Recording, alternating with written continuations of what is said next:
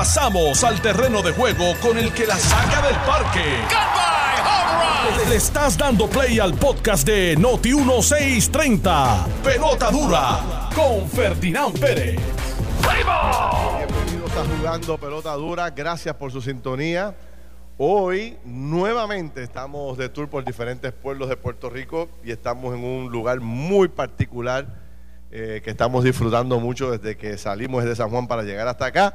Estamos hoy desde Villalba, señores, Villalba, Puerto Rico, pueblo que logró eh, convertirse en el primer municipio con el 70% de vacunados en su municipio. Y eso, oiga, allá en su carro, donde usted quiera que esté, aplauso, please, otra, porque la verdad es que esa es la meta que estábamos buscando a través de todo Puerto Rico y ya los municipios empiezan a lograrlo. Ya eh, se ha logrado aquí en Villalba, creo que hay otros municipios muy cerca también de lograr la meta. Y vamos a conversar un poco con el alcalde en los próximos minutos sobre todo lo que está ocurriendo aquí en Villalba, este logro extra- extraordinario. Y, y estamos desde aquí, vamos a estar de 10 a 12 del mediodía. Recuerde que usted puede formar parte de esta conversación que estamos teniendo hoy desde Villalba sobre este tema tan interesante. Usted puede unirse a esta conversación a través de las redes sociales, específicamente el Facebook de Noti1 o el Facebook de Jugando Pelota Dura. Y entonces ahí usted se conecta, envía los mensajes y opina, forma parte de este extraordinario diálogo que vamos a tener hoy sobre este logro que hemos tenido, este primer logro importante en la vacunación, eh, que nos parece que es importante, y otros temas que como siempre están en el ambiente y nosotros vamos a tocar desde aquí, desde el pueblo de Villalba. Hoy, de bateador emergente, nada más y nada menos que el licenciado Anthony Maceira. Anthony, ¿cómo tú estás? Bien, y tú, buenos días, Ferdinand, buenos días, el señor alcalde, aquí en sustitución de mi hermano mayor, Carlos Mercader. Don Carlos Mercader, que no se pudo levantar esta mañana temprano, se quedó pegado. No, no, estaba en compromiso de trabajo. Se levantó hace cerca de media hora, pero, pero sí. Un abrazo a Carlos Mercader, que hoy, bueno, pues tenía unos compromisos y no, no pudo llegar con nosotros, pero ha mandado una muy buena representación. Mi buen amigo Anthony Maceira. Anthony, ¿cómo estás? ¿Estás bien? Estoy bien, estoy bien, estoy contento de estar aquí, est- estar aquí en Villalba, de estar escuchando lo que se ha logrado y lo que viene por ahí y de poder discutir estos temas contigo, Ferdinand. Oye, 70%, ¿ah? un, un logro importante. Ya se empieza a ver la luz al final del túnel. Acuérdate que esta era una meta establecida no solamente por Puerto Rico, sino por el propio presidente de los Estados Unidos. Y, y- y todo el mundo empezó en esa carrera de tratar de llegar al 70% y ya en Puerto Rico empezamos a ver eh, unos logros fundamentales que iniciaron los municipios, lo comenzó Villalba, arrancó la carrera, recuerdo cuando tenía, eh, trajo al juego a Fabiola Cruz, ¿te acuerdas? Que se convirtió en una estrella, precisamente desde aquí, desde Villalba, desarrollando un modelo muy particular que fue emulado por todos los demás municipios y dio resultados. 70% de la vacunación, ¿qué te parece? No me parece extraordinario, como tú dices, esto no es una meta simplemente a, a nivel de Puerto Rico, esto es eh, verdad lo que se conoce como el porciento para lograr la inmunidad de rebaño. Correcto. Eh, ¿verdad? Aunque quisiéramos aspirar a que el 100% de, de los puertorriqueños estén vacunados y, y vacunadas, pero la realidad es que ese número siempre va a estar difícil y lo, y lo que dicen los expertos es que se debe llegar por lo menos a ese número. Y, y al llegar a ese número con las dos dosis completadas, ¿verdad? Que creo que eso es, es lo importante, las dos dosis en aquellas que requieren las dos o, o la, la- la única dosis en la que es una, pero lo importante es que completen sus dosis. Eh, en la medida que se, que se logra ese por ciento, ¿verdad? Puerto Rico puede comenzar a normalizar, los comercios pueden volver a abrir, los nuestros niños y niñas van a poder regresar a la escuela y al final, ¿verdad? Se levanta la economía, Sí. se levanta el ánimo de los puertorriqueños y, y regresamos a lo que era la vida antes de esta crisis del COVID. Bueno, conversemos con el que con el creador de todo este esfuerzo, el hombre que ha logrado llegar al 70% de la vacunación aquí en Villalba, eh, el que nos ha invitado hasta acá, hasta este pueblo hermoso, Luis Javier Hernández, el alcalde de Villalba. Alcalde, ¿cómo está? Yo estoy muy contento de que ustedes eh, estén aquí, eh, tanto a ti, Ferdinand, como a Antonio Maceira, ¿verdad? Eh, y decirle a, a Carlos Mercader que me dé una visita aquí a, la- a mi pueblo, que es bien fácil estar allá en, en el área metropolitana, pero que suba a la montaña Número uno, para que con un poquito de fresco. Y número dos, pero para que vea, ¿verdad? Que, que, más allá de, lo que es eh, el área metropolitana, pues la montaña del país eh, también está, están haciendo cosas diferentes. Estoy muy orgulloso de la meta que hemos logrado como colectivo. Eh, un equipo de trabajo, tengo un equipo de trabajo extraordinario. Mencionabas a Fabiola, Fabiola es el ejemplo de lo que el país tiene que hacer en términos de darle la oportunidad a los jóvenes para que también aporten ideas en los momentos críticos. Y número dos, eh, el rol de los municipios nuevamente toma una medida importante en medio de, dificultades como país. Pasó en el huracán María cuando eh, tuvimos que sacar la cara por nuestra gente, eh, a pesar de que, de que había muchas dificultades, nosotros seguíamos luchando por nuestra gente. Pasó en los terremotos y ahora en la pandemia más todavía con esto del sistema de rastreo que implementamos en Villalba eh, pues obviamente que el país lo haya adoptado como su, su mecanismo. De hecho, todavía en estos momentos, después de la vacuna, el sistema de rastreo es el, segundo mecanismo de prevención más importante y de identificación de casos. Pero también ahora haber alcanzado, ser el primer municipio en alcanzar el 70%, pues me llena de doble orgullo. Porque seguimos dando cátedra, seguimos mostrando que los municipios podemos eh, ser efectivos y que hay que acercar la vacuna a la gente, Ferdinand, la, la, dosis fue bien fácil. Es irse a las comunidades. Eso te iba a preguntar. La clave fue... ¿Cómo lo lograron? Número uno. Y número dos, eh, ¿cuánta gente ya está vacunada? ¿Qué? ¿Ese 70% representa cuántas personas vacunadas? Pues representa 15 mil personas vacunadas. 15 mil personas vacunadas. De 21 mil 300 que es nuestra población, 15 mil personas ya están vacunadas eso representa el 71% de nuestra población en segunda dosis o en dosis completa. En una dosis ya pasamos el 80% de nuestra gente. Ah, qué bien. Pero usted debe llegar al 80% en las próximas semanas. En las próximas semanas, las próximas semanas. Pero ¿Qué, ¿Cuál es la meta? ¿Llegar, ¿Llegar al 100 o al 90%? No, es bien difícil llegar al 100% porque se, ¿Se encuentra esa resistencia cuando... O sea, ya obviamente haber llegado al 70% es un número bien, o sea, súper importante. Y el 80%, el, el número más importante es cuántas personas ya se vacunaron, porque el que comienza una dosis, por lo general culmina su, su fase. El 80% es un número bastante real. Eh, yo pienso que nosotros vamos a, poder llegar al 90%. Esa va a ser eh, la meta. Pero eh, de ahí para abajo es más difícil. Ahora es más difícil porque el grupo de personas que no se han vacunado tiene distintas razones. Primero, eh, la razón principal es el, el desconocimiento, ¿verdad? Falta de información, eh, personas que piensan que por, la, han escuchado, ¿verdad? Leyendas urbanas y, no están completamente orientados de los efectos positivos de la vacuna versus los efectos negativos. Eh, hay una población, obviamente, que también el factor religioso juega un rol importante, no solamente en esta vacuna, en todas las vacunas. Hay personas que no creen en la vacunación. Es correcto. Eh, y por último, pues obviamente el acceso a la vacuna. Hay personas que dicen, pues yo trabajo, no me he podido vacunar, yo vivo lejos, no tengo transportación. Por eso fue que nosotros decidimos irnos casa por casa, por eso fue que decidimos hacer un censo casa por casa para saber dónde estaban ubicadas nuestras debilidades en términos de vacunación. Una vez identificamos esas debilidades, entonces establecimos los centros de vacunación en las comunidades en las canchas, en los parques, en los centros comunales. Hicimos, tuvimos casi tres semanas vacunando a nuestra gente. tocar la puerta. Tocar la puerta, eh, preguntar eh, qué personas no se habían vacunado para hacérsela más accesible. Aquí hicimos hasta campañas de vacunación cervicarro. Así que la gente me decía, mira, yo pues, pues tengo que, no quiero, no quiero bajarme, para que no me vean. Entonces, pues, vacunación servicarro. Así que estamos en ese proceso. En estos momentos estamos vacunando casa a casa. Alcalde, ¿y cómo atienden los distintos grupos demográficos? Porque yo me imagino que la campaña para, para vacunar jóvenes no es la misma campaña que se hace para, para vacunar a personas mayores. ¿Cómo atendieron esas diferencias? Pues si supiera, nosotros fuimos los primeros que vacunamos con la vacuna Janssen, de Johnson Johnson. El secretario vino aquí, vacunó. Fuimos los primeros que vacunamos a los jóvenes. Cuando se anunció que Pfizer había eh, bajado eh, el, número de, para, para, poder vacunar a, jóvenes de 12 años en adelante, adultos, adolescentes, nosotros vacunamos. Y ese día se vacunaron cerca de 200 jóvenes. Ese día nada más. El joven es más fácil porque el padre lo acompaña. Donde tenemos un poquito de dificultad son los jóvenes universitarios de 20 a 28 años que por alguna razón, pues, pues no han eh, tenido ese clic con la vacuna. eh, y se sienten, ¿verdad?, que, son a lo mejor eh, eh, autoinmunes por su juventud. Ese es el, el, grupo que tenemos que trabajar. Yo hablaba con el Departamento de Salud la semana pasada y les pedía, número uno, que utilizáramos los influencers para que los jóvenes que usan las redes sociales se, se, se motiven. Y número dos, que las universidades y las escuelas comiencen una campaña, no de obligación, porque no puedes obligar a la gente a vacunar, pero sí de vacunación en sus centros para poder comenzar las clases.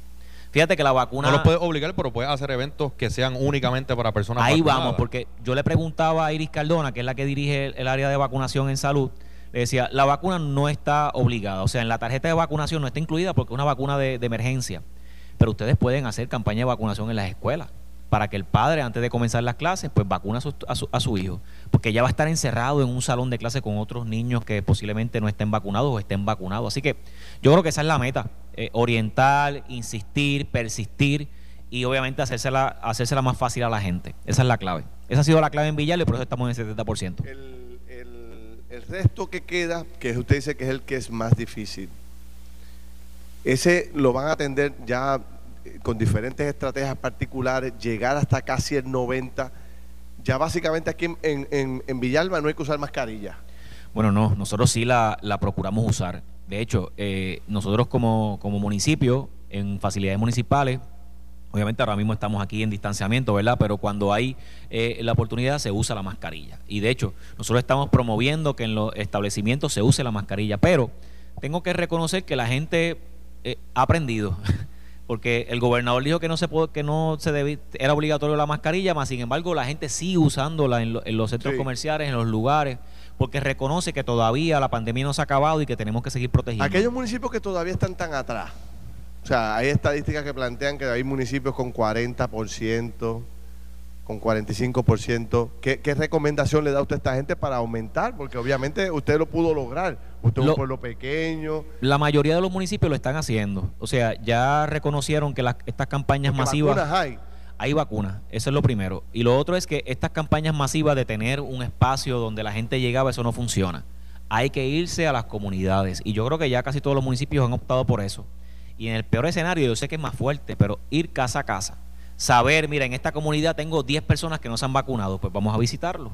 Vamos a llevarle a la enfermera, vamos a vacunarlo. O sea, esa es la clave. Cuando usted se encuentra una persona que no quiere vacunarse, como quiera que usted sea, ustedes entren en ese diálogo con la persona. Insistimos, insistimos. Insisten. Pues ahí entra, hay, casos en que han podido que han logrado convencerlos o hay gente que sí porque ahí entra entonces el sistema de rastreo municipal y su epidemióloga municipal con su equipo de trabajo recordará que el sistema de rastreo eh, lo, se basó en, el trabajo social.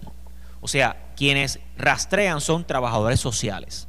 Así que esos trabajadores sociales tienen el rol de educar a la persona no vacunada. Ahí entra el sistema de rastreo, comienza una etapa de orientación, comienzan los trabajadores sociales a, manejar el caso y comienza la epidemióloga también a explicar las circunstancias eh, eh, que pudieran traer un problema. Mucha gente cambia opinión. Sí, cambian de opinión. Está bien, vacúname. Vacúname. Y, obviamente, pues esa ha sido la clave fundamental en, nuestro pueblo. Y ya sabemos quiénes son los que no están vacunados, así que estamos eh, detrás de ellos. Y la colaboración con el Departamento de Salud, como porque vi que, que ha mencionado el departamento en varias ocasiones, eh, e, en este en este esfuerzo de, vacunación a nivel municipal, ¿qué rol es el del municipio? ¿Cuál es el Departamento de Salud? Eh, yo tengo que agradecer al secretario de Salud, Carlos Mellado, porque ha sido un buen aliado de los municipios, por eso fui a apoyarlo en sus vistas de confirmación.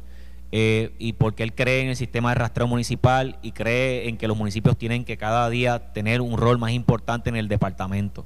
Así que, eh, de alguna manera, el departamento ha sido eh, cooperador en el término del acceso a las vacunas.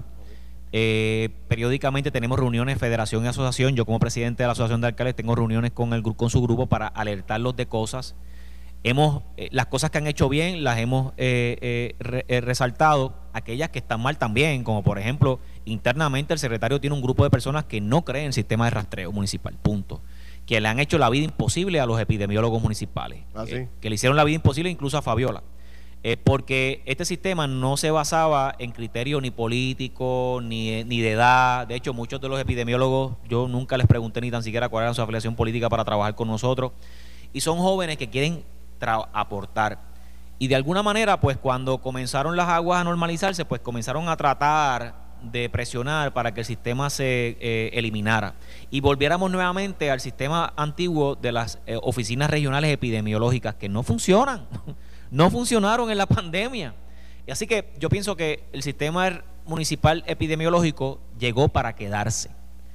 Nosotros estamos insistiendo en que el departamento continúe brindando recursos, pero te adelanto aquí en este programa que si veo eh, que el departamento no mueve acción para legitimizar nuestra, nuestras oficinas, vamos a ir al legislativo para que se haga. Bueno, yo, yo estuve hablando con Fabiola no hace mucho de la posibilidad, y de hecho reconozco a Fabiola que ya está por ahí, ahorita vamos a conversar con ella. Eh, yo estuve hablando con ella no hace mucho de la posibilidad de una amenaza real que, que se elimine ese sistema de monitoreo municipal. Eh, usted plantea que, que es un error grave hacerlo gravísimo. Eh, la razón por la cual eh, la gente tiene que preguntarse por qué los municipios tuvimos que entrar. eso fue lo primero que usted estableció, correcto. Que dio base para que usted llegara hoy al 70. Claro que sí. Entonces, eliminarlo sería como algo que no tiene Sería como, como echar para atrás un sistema que está funcionando y por otro lado, Ferdinand, tenemos que entender que la pandemia no se va a acabar en buen tiempo y que por ahí pueden venir otras pandemias y que pueden venir otras situaciones. Ya está el sistema montado. Ya está el sistema montado, exactamente. Puede venir una, una pandemia. Eh, una... Esto del censo que sale hoy el alcalde de Bayamón planteando que va a tener un censo, Antonio, básicamente casa por casa, y van a saber los lugares y, ¿verdad? y las residencias donde la gente está vacunada y donde no. Sé que hay gente que le incomoda eso, pero eso sería eh, una, una muy buena idea, tener esa radiografía completa para poco a poco seguir insistiendo en que esa gente que no ha querido vacunarse, bueno, pues a lo mejor, por ejemplo, esto que está ocurriendo ahora de la variante Delta, que los médicos están levantando bandera que es más peligrosa que el mismo COVID eh, original, ¿verdad? Esto es una variante del COVID que es más peligroso, que los, que los efectos son más dañinos. Pues esto podría lograr convencer a aquellos que todavía no se han vacunado. Espérate, espérate, pues para que yo correrme riesgo, ¿no? La, la, clave por la cual nosotros llegamos al 70% fue precisamente lo que dice el alcalde de Bayamón. Hicimos un censo. El alcalde lo está haciendo, ya nosotros lo hicimos hace dos meses atrás. Y lo estamos actualizando todos los días. La importancia de los sistemas de monitoreo, Ferdinand, no son, no son solamente al paciente que no se ha vacunado ni al paciente positivo, es al viajero también. Nosotros, el sistema de rastreo monitorea al viajero, que es más peligroso a veces que el mismo ciudadano vienen de los Estados Unidos, vienen de, países que no tienen un alto porcentaje de vacunas y esas personas pueden venir con variantes y esas variantes pueden producir que a pesar de que tú tengas una garantía inmunológica con la vacuna, puedas infectarte o puedas tener algún síntoma. Así que eh, eh, esto, esto es más complicado de lo que se ve. es querer trastocarlo en, en, en, este momento es como, es como si tú en jugando pelota dura tú estuvieras en el último inning eh, para, y el juego está relativamente gano como por dos cajeras, y tú vienes y pones al peor pitcher. O vienes y dices, pues vamos a, vamos a, vamos a poner el banco a jugar. Cambio el cuadro completo. claro, cambio el, el, cuadro completo en la, en la etapa más crítica. Ya los tienes casi vencidos, ya la positividad bajó, los números están controlados, se está vacunando. No puedes eliminar el sistema de rastreo. Pero alcalde Ferdinand, y aquí voy a hacer como dicen un poquito el abogado del diablo. Usted dice por ahora, ¿en qué momento decidimos que ya basta, ¿verdad? El, sistema de rastro municipal o si algo que usted piensa que debe estar siempre y para siempre. ¿cómo lo pagamos? Porque hasta el, hasta el día de hoy lo hemos podido pagar por las ayudas federales que hay, los fondos CARES, pero eso se acaba. Ahí vamos. Y, y, hasta qué punto, ¿verdad? O de dónde vamos a sacar el dinero para pagar eso. Eh, y qué tiene usted que decirle, ¿verdad? A las personas que digan, mira, lo que pasa es que en la etapa donde estamos, pues ya esos fondos se deben redirigir a otra cosa, porque si venimos a ver aquí en todas las etapas ha habido resistencia. Aquí cuando nos hicieron el lockdown completo, que lo levantaron, hubo voces que gritaban, no, ahora es que viene la crisis porque el lockdown se tiene que mantener. Eh, cuando fueron bajando el toque de queda o subiéndolo, ¿verdad? El, el, toque de queda, subiendo la hora, pues igualmente habían voces que decían, no, ahora sí que, viene la crisis. Y, y, hoy está usted aquí con, con el 70% de la vacunación, el porciento de, de contagios creo que estaba por debajo del 6%, ¿verdad? Que, que, que, que con sus virtudes y defectos, las distintas etapas que se han puesto, que se han levantado, han funcionado. ¿En qué momento eh, si alguno, es que nunca, mira, nunca, ¿y cómo lo pagamos? Mira, te voy a decir, Anthony, nunca, porque la razón por la cual nosotros tuvimos que entrar es porque el, sistema del departamento no funcionaba. Entonces, eh, eliminar a los municipios para volver a lo que teníamos eh, es un grave error, porque tenemos que seguir enfrentando la pandemia y pueden venir otras pandemias que no sabemos cuándo pueden venir. Así que no podemos crear el, el instrumento cuando llegue la pandemia Esa es la, ese es el trabajo de un sistema epidemiológico, ese es el trabajo de, una, de un sistema integrado de epidemiología que no solamente va a monitorear el COVID, va a monitorear la influenza, el dengue, todas las cosas que puedan venir por ahí. Y lo más importante es Esto que... no va a terminar. O sea, Claro, entonces, en términos de los fondos, tenemos en estos momentos el CARES Act, los últimos que queda del CARES Act hasta septiembre. De septiembre hasta el 2024 vamos a poder utilizar los fondos ARPA para poder mantener los sistemas de monitoreo. Y después que se acabe eso, el Estado siempre ha, de- ha designado un presupuesto para manejar los sistemas de epidemiología en el país. Lo que sucede es que se pierde en, en burocracia y en personas que no están haciendo nada. Y por otro lado, el gobierno federal tiene grants propuestas que nosotros podemos ir trabajando para accesar a ese dinero y que puedan sustentar eh, los proyectos yo- municipales. Yo, yo pregunto, fíjese que me, surge eh, la idea, no sé si ya usted la contempló. Por ejemplo, otro tema fundamental para el país, la educación. Con un, monito- con un sistema de rastreo bien articulado, con censo casa por casa, uno puede saber los niños que abandonan la escuela, los niños que fracasaron en la escuela, Claro. cómo monta una operación en particular para que ese nene, ese niño ¿no? pueda regresar o, o atender ese problema familiar que tiene allí. Claro, y Eh, vamos los a temas de violencia y doméstica, vamos a, vamos a dirigirlo al área de salud. O sea, esto puede ayudar muchísimo a mejorar la calidad de vida del entorno en las comunidades, en los pueblos. Vamos a dirigirlo al área de salud. Yo tengo dos niñas pequeñas. El foco más, más grande, más propenso de infecciones son las escuelas. ¿Cuántos padres, bueno, cuántas veces yo he tenido influenza porque mi hija la ha traído de la escuela? ¿Cuántas veces yo he tenido micoplasma porque mi hija la ha traído de la escuela? ¿Cuántos virus han estado en una escuela completa y nadie lo ha controlado? Se ha controlado orgánicamente y yo pienso que también una de las aportaciones que puede dar este sistema municipal es monitorear las escuelas para garantizar que nuestros estudiantes pues, pues tengan un control de salud eh, más, más tranquilo.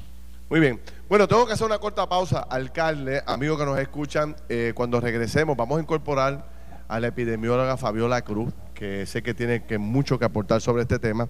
Oye, y ya le hemos conseguido aquí un nuevo, un nuevo rol a ese sistema de monitoreo municipal. Me parece fantástico porque mantener desconectado a las comunidades de lo que ocurre con el municipio, con el gobierno central, no tiene sentido ya. No hay nuevas fuentes de financiamiento con los grants que está hablando el alcalde. Exactamente. Venimos rápido, no se vaya nadie. Además, tengo que hablarle del regalo de Luma. El regalo que Luma me envió anoche. Eh, les voy a hacer una historia sobre eso. Ya mismo les cuento cuando ¿Traíste la gorrita? ¿Ah? Traíste la gorrita. Una pausa. Estás escuchando el podcast de Pelota Dura, en Noti1 con Ferdinand Pérez. Nos regresamos aquí a Jugando Pelota Dura. Hoy en edición especial desde Villalba, señores. Estamos por acá pasándola bien en Villalba. Eh, tengo que co- reconocer, estoy con Anthony Maceira. Y, y tengo que reconocer que encontré, yo siempre hago ese análisis, Anthony. Cuando yo voy a un municipio, me fijo mucho en las condiciones en que uno encuentra el municipio cuando llega. Tengo que reconocer que hace mucho tiempo que no venía a Villalba y encontré el pueblo muy bonito. Las cajeteras en muy buen estado, todo muy bien pintadito, recortadito. Digo, vengo por la cajetera principal hasta el pueblo. Confieso que no he ido para los campos, no sé cómo están los campos, me tienen que llevar a ver. Ah, Fabiola, tú eres, tú eres Fabiola Cruz. ¿Cómo estás, Fabiola? Saludos, todo bien, gracias a Dios. ¿Tú eres de aquí de acá. Villalba? Yo soy de aquí de Villalba, Del campo de Villalba. del campo, a media hora de aquí, Ah, ¿cómo? del barrio Dajao. Pero espérate, espérate. Este, ¿Qué colinda con Villalba aparte de Juana Díaz? Bueno, ya tenemos Orocovis, tenemos Cuamo. O sea, que tú estás más cerca de Orocovi que de, que de, Sí, que de Villalba. Yo cruzo el río de casa y ya estoy allá. No. Oye, pero qué chévere, ah, el campo es una maravilla. ah. Es rico. A mí me encanta el campo, sí. ¿verdad? Pues que pues, tengo que reconocer que Luis Javier tiene el pueblo muy bonito y, y lo felicito y, y me alegra. Yo siempre estoy bien pendiente de eso. Cuando no están bien los digo, lo digo. claro o sea, si encuentro el pueblo sucio, la grama bien alta, abandonada, este, la basura o no está pintado, lo digo. Porque, o sea, lo menos que puede hacer un alcalde es recortar la grama, recortar la basura.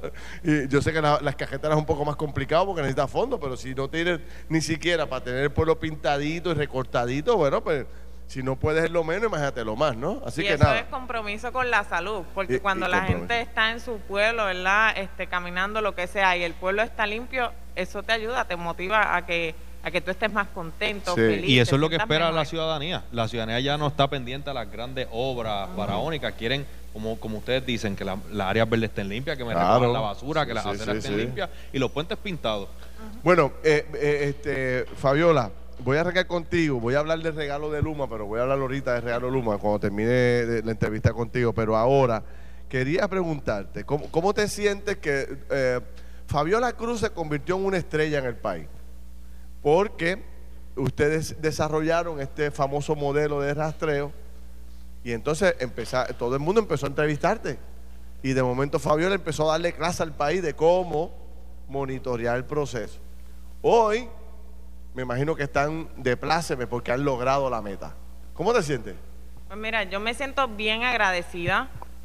Me siento bien agradecida, bien, bien contenta, ¿verdad? De que se han podido salvar muchísimas vidas y mucho más aún que se creó un proyecto monumental en términos de que uno se le dio visibilidad a los jóvenes, ¿verdad? Para que por primera vez ellos pudieran liderar.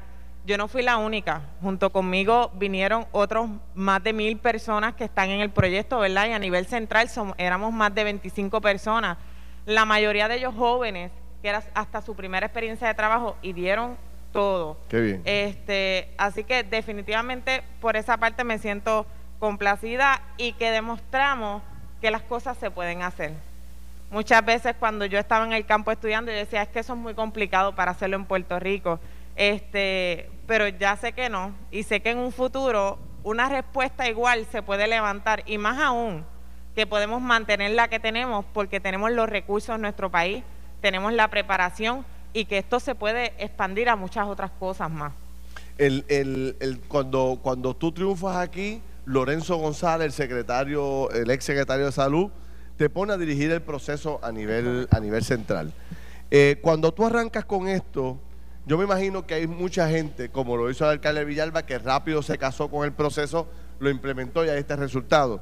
Pero otros alcaldes, no sé, si tuviste problemas con negatividad, Claro. un poco de desconfianza, o Bueno. no puso el personal necesario a atenderlo, y quizás esos son los municipios que hoy están súper atrás Sí, en el proceso. definitivamente hubo de todo, hubo de todo. Ustedes saben que San Juan fue el último municipio y el más importante este, que tenía que estar fuerte en estos sistemas San de Juan nunca, rastreo. nunca lo quiso hacer. ¿Por qué? ¿Qué, qué te decían? Eh, simplemente San Juan entendía que ellos tenían un sistema que funcionaba. ¿Y tú lo que pasa es monitoreaste? que los datos nosotros no los teníamos, no teníamos la información. Si ellos entendían que compartirnos los datos era decirnos los casos positivos que llegaban a sus clínicas, pero eso no era rastreo, ¿verdad? Nosotros necesitamos los datos más allá, poder pasar los contactos de este caso que estaban en otro municipio para que otro municipio viera que esas personas que viven allí eran contactos, ¿verdad? De un caso de que salió en San Juan.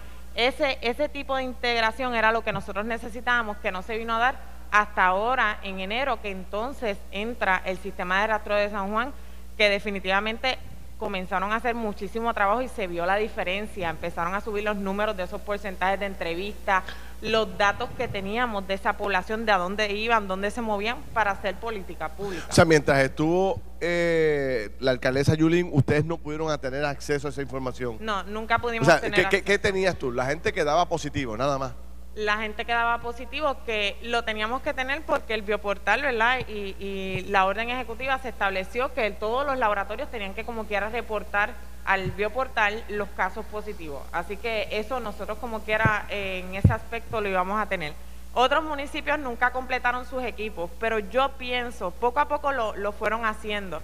Pero es más la falta de que en Puerto Rico se desconocía lo que es salud pública.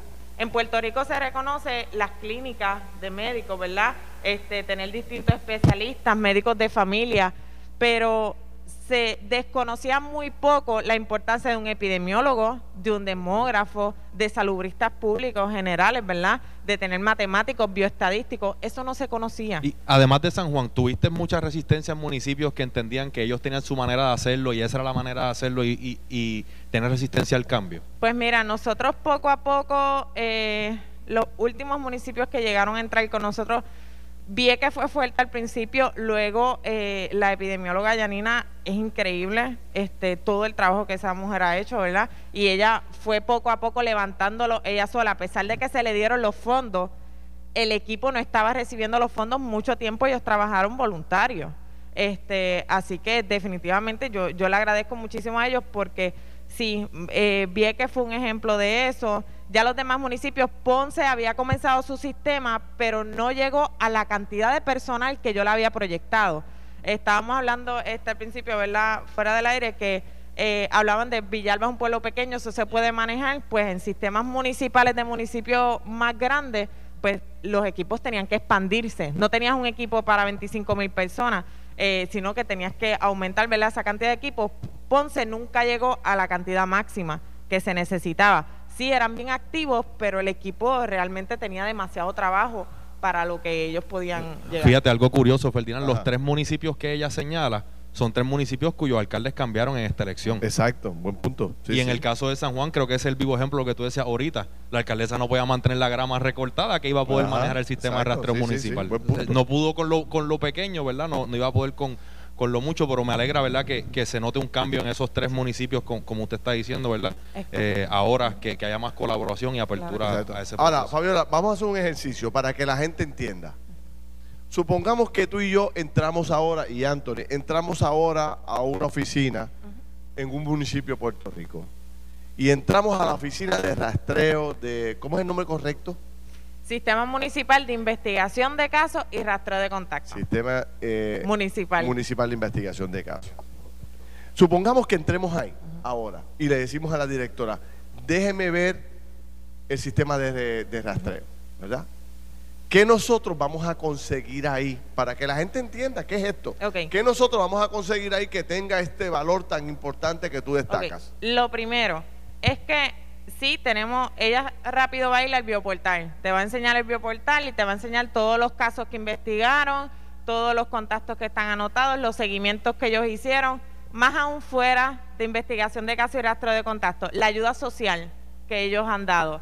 Cuántas eh, citas ellos coordinaron con los psicólogos, cuántas citas coordinaron con los médicos, cuántas compras llevaron a ellos, cuántas citas coordinaron para lo que son las pruebas, a cuántas escuelas ellos fueron a revisar, ¿verdad?, para dar las certificaciones finales porque los sistemas de rastreo se expandieron. ¿Cuántos coviveos ellos organizaron en conjunto con el Departamento de Salud? ¿Cuáles son los censos y todo el impacto de vacunación y los trabajos que ellos están haciendo, ¿verdad?, con lo que son las distintas campañas de vacunación. Aquí en Villalba igual el sistema de rastreo está bien envuelto en, en eso, en realizar esos censos y las campañas educativas que ellos están haciendo en las comunidades, caminando por las comunidades, ¿verdad? Así que el sistema de rastreo, investigación de casos y rastreo de contactos se quedó corto el, nombre, ¿verdad?, que nosotros le pusimos, porque definitivamente es un sistema completo que expande. Entonces, cuando tú coges el sistema, tú lo puedes pasar fácil e integrar otras enfermedades, dengue, influenza, enfermedades del corazón, diabetes. Tú puedes hacer un censo de las comunidades y conocer en dónde están las personas que tienen necesidades para cuando no haya luz, para cuando venga un huracán tú puedas distribuir recursos. Y todo eso lo puedes poner en el mismo sistema. Así que es cuestión aquí de, la visión, ¿verdad? Que, uno tenga y de ir destinando y cogiendo los recursos y los fondos de distintas áreas. O sea, que yo puedo, ¿cómo que se llama tu barrio? Dajao. Dajao. Eh, yo puedo buscar Dajao. Y yo puedo tener una radiografía de Dajao. De hecho, yo Lo pueden hacer. Lo pueden hacer. Podríamos llegar hasta ese nivel. Podríamos llegar al nivel de saber cuántas personas diabéticas yo tengo en mi municipio, dónde están las, eh, concentradas las personas con quizás hasta con mayor pobreza, todo eso. El sistema se puede llevar a eso. Obviamente, por ahora se quedaron en COVID, pero tú lo puedes expandir y esa es la visión que nosotros queremos llevarle, ¿verdad? También los jóvenes, porque a eso es lo que nos dirigimos y eso realmente es lo que necesitamos. En un futuro huracán nosotros no podemos estar aquí en Puerto Rico recibiendo medicamentos y distribuyendo a las comunidades por igual cuando yo sé que esta comunidad tiene mayor necesidad de diabetes, ¿verdad? De los medicamentos y esta de enfermedades del corazón. Entonces tú puedes así distribuir recursos mejor, ¿verdad? Para poder este, atender esas necesidades. Tú traes el, ejemplo del huracán y, eso me hace recordar que luego de María, eh, aquí hubo una, una falta, ¿verdad?, de, diálisis eh, de, poder suplir a los pacientes de diálisis. Todo eso son datos que podríamos integrar dentro de este sistema y que en el caso de un huracán sepamos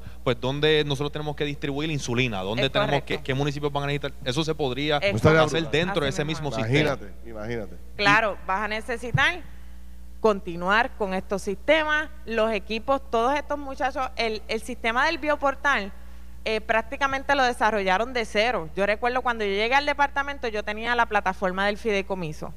En esa plataforma, pues en el departamento no me la aceptaron y me dijeron que tenía que utilizar el bioportal, que en ese momento, miren cómo es la vida, ¿verdad? El bioportal no era eh, algo increíble, ¿verdad? Y tenía muchas dificultades.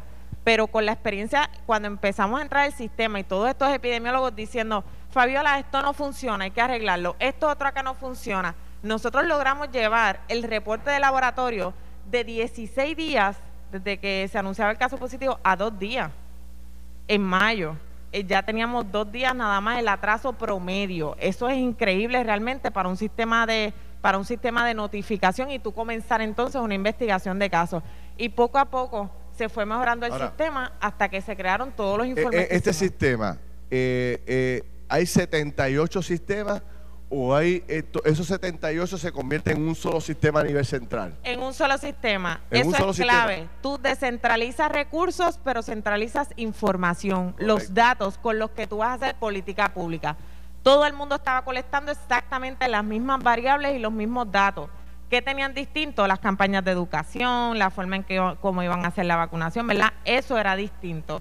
Este, y eso nos permitió también integrar el sistema de vigilancia de escuela el sistema de vigilancia de escuela que creó Wilmar y de Jesús con su equipo de trabajo estaba integrado en el bioportal. Ellos recopilaron las listas de todos los estudiantes de las escuelas, los teníamos activos y cuando subía un caso positivo que el laboratorio notificaba al bioportal, eso pareaba con el perfil de un estudiante y le levantaba la bandera automáticamente a la escuela. Eso es a lo que nosotros debemos aspirar, ¿verdad? Y a lo que nos debemos seguir moviendo que no era perfecto, claro que no, ¿verdad? Pero teníamos que ir mejorando. Eh, eh, volviendo al tema de los recursos, hay recursos en Puerto Rico todavía de fondos federales y los habrá por en una cantidad de tiempo razonable para que todo esto se pueda afinar y que después con recursos locales, porque esto, esto, esto para mí, yo te digo que esta es de las cosas más importantes que hemos logrado en todo este proceso. Porque uno de los problemas fundamentales del país es la desconexión. Una agencia no se habla con la otra, un municipio no habla con el gobierno. Internamente las agencias son tan grandes que ni se, ni se conocen. Cada quien tiene su librito, su Cada su manera de hacer las cosas. O sea, vayamos a un, un ejemplo fundamental. El Estado, el, el, Departamento de Educación nos informó que 15 mil estudiantes se convirtieron en desertores escolares el año pasado. Con este sistema, Tú podrías, porque me acabas de decir que ustedes básicamente tienen la matrícula completa de los estudiantes. Cuando un niño deja de ir a la escuela, si la, si la directora de la escuela en el CIE se conecta hace su trabajo adecuadamente y se conecta y dice eh, mi hijo, no, o sea, fulano de tal no está yendo a la escuela por una semana consecutiva. Se puede levantar una bandera, prenderse una luz, qué sé yo. y automáticamente tú envías un trabajador social y podrías evitar que ese niño abandone finalmente la escuela. Eso podría ocurrir. Esa es la aspiración. como le estás diciendo y yo te puedo decir que sí, eso puede ocurrir. Eso puede ocurrir porque eso era lo que estábamos haciendo precisamente con la vigilancia. ¿Y, y fondo tenemos para poder llegar hasta el máximo de, esta, de este trabajo? Pues mira, fondos tenemos. Ahora mismo este, tenemos tantos fondos privados, ¿verdad? Fondos federales, los fondos de las ayudas y los locales. Eh, el, hasta donde yo me quedé en el departamento, ¿verdad? Aunque toda esa información está pública, no estoy tan actualizada eh, con eso pero hasta donde yo me quedé, ya habían llegado 265 millones de fondos de ILC, que es un gran del CDC no competitivo para el Departamento de Salud para que pudiese levantar distintos sistemas, ¿verdad? ¿Y qué restricciones tienen esos distintos fondos? Tienes que buscar las formas en cómo lo vas a acomodar. Obviamente baja del Departamento de Salud. Tú no lo puedes pasar eh, a un alcalde, ¿verdad? En los fondos completos, sino que desde el Departamento de Salud monta la estructura para poder sostener. Y tienen un uso definido, porque muchas veces los fondos federales vienen amarrados a un fin particular, ¿verdad? Los fondos más flexibles, por decirlo de una manera, han sido los CARES. pero, pero típicamente los, los grants federales están bien limitados. ¿Qué, qué restricciones? Mira, este realmente no estaba no está muy limitado. Este Que digamos, con este fondo se podían comprar hasta vehículos, ¿verdad? Autorizados por el departamento para que se pueda hacer. Se refuerza los laboratorios, era para que se, se hiciera también mejor rastreo de contactos para levantar sistemas, eh, para todo lo que estamos hablando de, de lo que son los, los clouds, los sistemas de, informática, ¿verdad? La, tecnología, este, que se pudiesen hacer aplicaciones que pudiesen ayudar al Estado. Y esos son nada más esos fondos que están publicadas las guías, te las puedo este, enviar, Fendrián, para que, para que ustedes vean el, el impacto que podemos tener. Esos solamente son unos fondos. Otros fondos, ya cuando yo digo vamos a expandirnos a enfermedades crónicas, a Puerto Rico vienen fondos para educación y enfermedades crónicas para también crear sistemas para, estos, para estas vigilancias.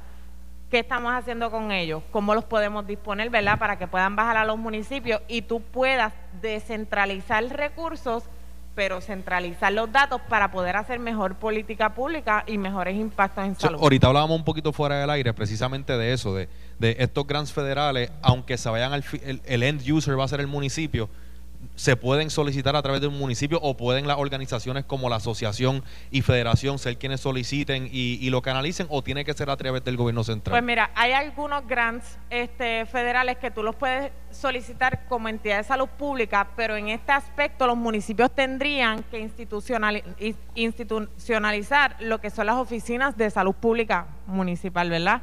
Este, y así solicitar esos fondos. Ya los demás, pues entonces serían a nivel central, para que entonces puedan, este, para que se puedan distribuir a los municipios. Hay otros fondos que son privados, eh, ayudas privadas, distintos grants que vienen hasta para empresas que pueden hacer eh, lo que son los contratos con los municipios, ¿verdad? Y poder ir levantando en distintas áreas. Pero si tú logras, como Departamento de Salud, ¿verdad? Que yo finalmente creo que los datos deben llegar al Departamento de Salud porque de ahí se puede generar una buena política pública, pues tú vas ayudando a que los municipios puedan ir levantando esos sistemas completos para poder ir tú recopilando esa información de vuelta y tener una visión de lo que está pasando en la salud del país.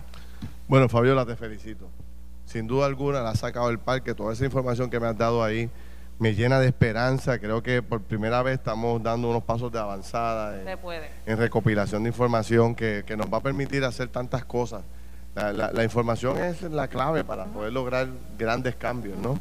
Así que te felicito. ¿Cómo van los, estudios en medicina y todas las cosas? va, muy bien, va muy bien. Ahora en verano haciendo investigación eh, con todos los estudiantes de medicina que los envolví en la vigilancia genómica. Este. ¿Y cuándo empieza? ¿Y, ya comenzaron clases presenciales o cuándo comienzan No, las clases presenciales comienzan en, en agosto, empiezan el 2 de agosto. Algunas clases van a ser presenciales, las necesarias, ¿verdad? Este, Otras todavía nos vamos a quedar este, de forma remota, aunque les digo que esto vino para cambiar todo, ¿verdad? El que nosotros tengamos las clases de los profesores grabadas es un plus porque tú regresas a la clase y ves. pasa? Es, es un éxito. Así que yo sé que aprendimos mucho también de, eso. A veces, es complicado coger un curso, ¿verdad? Los abogados tenemos que coger educación continua. A veces es complicado estar tres, cuatro horas ahí sentado frente a una computadora cogiendo un curso, pero definitivamente que hay cosas que se deben adoptar, que, que, deben mantener, ¿verdad? Y, Muy bien. Y, y yo quiero unirme, ¿verdad, Ferdinand? Eh, yo, yo, te quiero agradecer.